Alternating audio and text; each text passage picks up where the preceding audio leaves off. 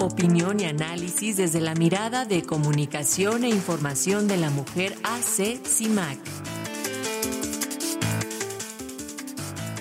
Y justamente sobre el derecho a la legítima defensa de las mujeres tenemos el comentario de Lucía Lagunes. Ella es directora de CIMAC. Lucía, bienvenida, buen día. Gracias, Paco. Alexia les decía que, bueno, siempre es un gusto estar con ustedes y la audiencia de Radio Educación. Y bueno, efectivamente, el caso de Roxana Ruiz, a quien se le intentó encarcelar en el Estado de México por hacer uso de su derecho a la legítima defensa, nos recuerda lo que la misoginia es capaz de hacer en contra de mujeres, pues a través de interpretaciones sexistas que las castigan por defenderse y no ser las víctimas pasivas que el sistema patriarcal busca mantener.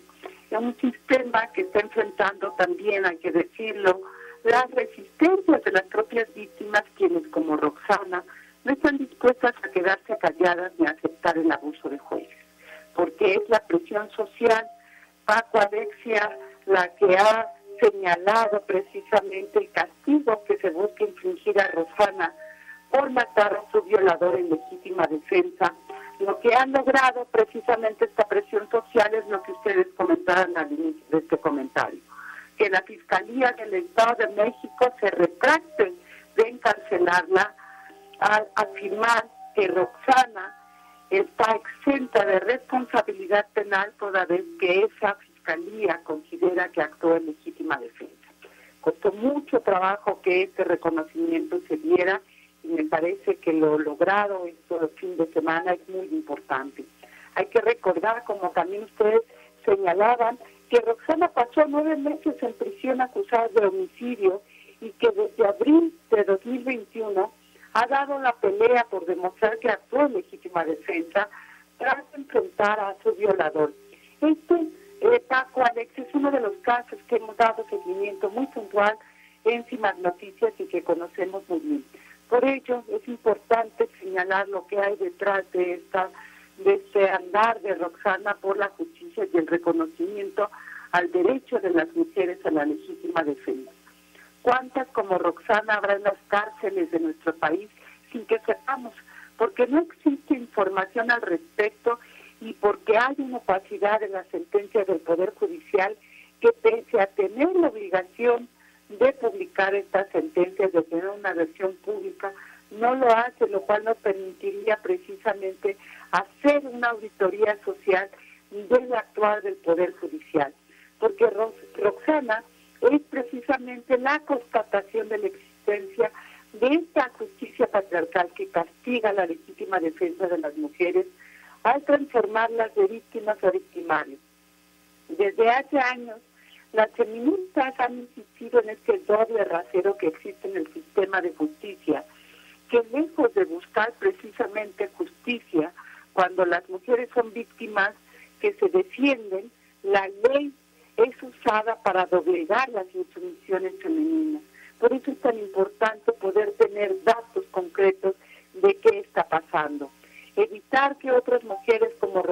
O como Yakiri hace unos años sean castigadas por esta justicia patriarcal ha sido un andar de los años de abogadas feministas en nuestro país, quienes han documentado y evidenciado la doble vara con la cual son tratadas las mujeres que hacen uso de su legítima defensa y matan a su agresor, precisamente. Perdón, muchas de estas mujeres están en las cárceles de nuestro país sin que sepamos realmente cómo fue su juicio, porque no lograron contar con una defensa adecuada ni con una presión social y mediática para mostrar su inocencia. Pese a que desde el año 2016 Paco Alex, hay que tomar en cuenta este, esta fecha, existe la jurisprudencia denominada acceso a la justicia en condiciones de igualdad, que obliga a los tribunales locales, estatales, federales, pero también a los militares administrativos a juzgar con perspectiva de género a través de darles elementos a los jueces para que puedan actuar en consecuencia. Sin embargo, pese a tener tanto tiempo, sigue existiendo el desconocimiento de esta jurisprudencia y la misoginia de los jueces hacen de la justicia un terreno fangoso para las mujeres. Dentro de los elementos que se cuenta con esta jurisprudencia y que en el caso de Roxana no se aplicó desde el primer momento, es identificar situaciones de poder entre las partes involucradas. Una víctima y un violador era lo que tenía enfrente la Fiscalía del Estado de México, que no quiso ver y por eso encarceló nueve meses a Roxana, pese a tener la obligación de actualizarse.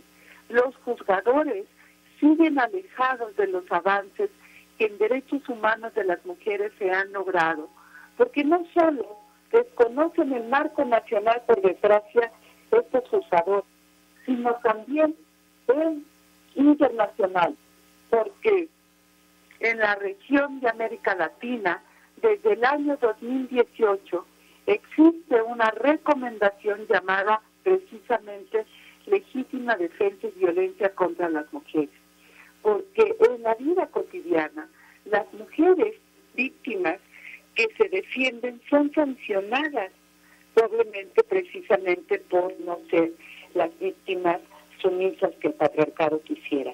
Roxana gana no ir a la cárcel por demostrar que se defendió y con ella mujeres de todas las edades que tengan que defenderse por salvar su vida ganan el no ser castigadas por no dejarse.